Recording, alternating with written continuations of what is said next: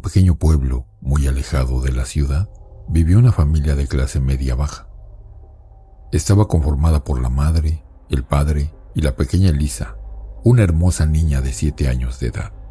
Elisa era una niña encantadora y juguetona, pero todas las noches, sin falta, salía corriendo agitada hasta la habitación de sus padres y con lágrimas en los ojos les decía que había algo debajo de la cama, que había algo que se la quería llevar. Los padres, ya hartos de que su hija los despertara todas las noches, decidieron ponerle seguro a la puerta de la niña para que no pudiese salir a despertarlos. Cariño, ¿estás seguro de esto? Se va a asustar demasiado. Ya sabes cómo es, dijo la madre un poco angustiada. Amor, no te preocupes, es por su bien y por el nuestro, para que supere ese miedo que le tiene al supuesto monstruo de la cama. Vaya imaginación la que tiene él.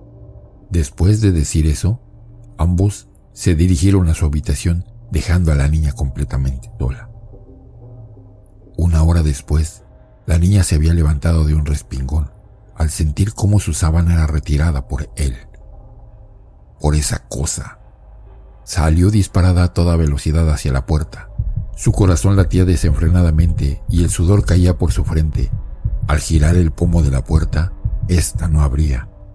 Tenía seguro. Padres le habían puesto seguro. Mamá, abre la puerta, gritó mientras golpeaba con todas sus fuerzas la puerta. Las lágrimas ya habían empezado a brotar de sus pequeños ojos. El pavor se había apoderado de ella. El monstruo estaba ahí. Estaba ahí. Lo había logrado ver por el rabillo del ojo. Papá, me quiere llevar. El monstruo me quiere llevar. La niña seguía sosullando y al darse la vuelta para intentar esconderse en algún lugar, lo vio. Vio a esa cosa. Era horrible, espantosa. Se trataba de un ser muy delgado y huesudo. Estaba encorvado, de tal forma que casi parecía imposible. No tenía ni un pelo en la cabeza y sus dos ojos eran lo peor. Brillaban entre toda esa oscuridad. Él empezó a salir de debajo de la cama, muy sonriente. De un momento a otro, se precipitó una velocidad inhumana hacia la niña.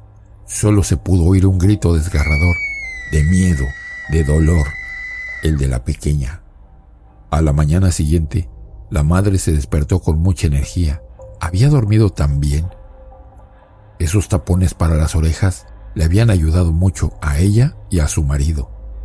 Se dirigió a la cocina para tomar un vaso de agua y luego se dirigió a la habitación de Elisa Sacó la llave de su bolsillo y al abrir la puerta y entrar, no vio a su hija.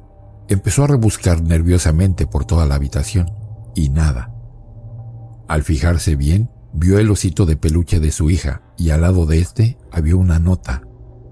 La tomó con las manos temblorosas y decía con sangre, Te lo dije mamá, ahora ya es muy tarde. Él está conmigo, me observa, los observa a ustedes cuidado debajo de su cama.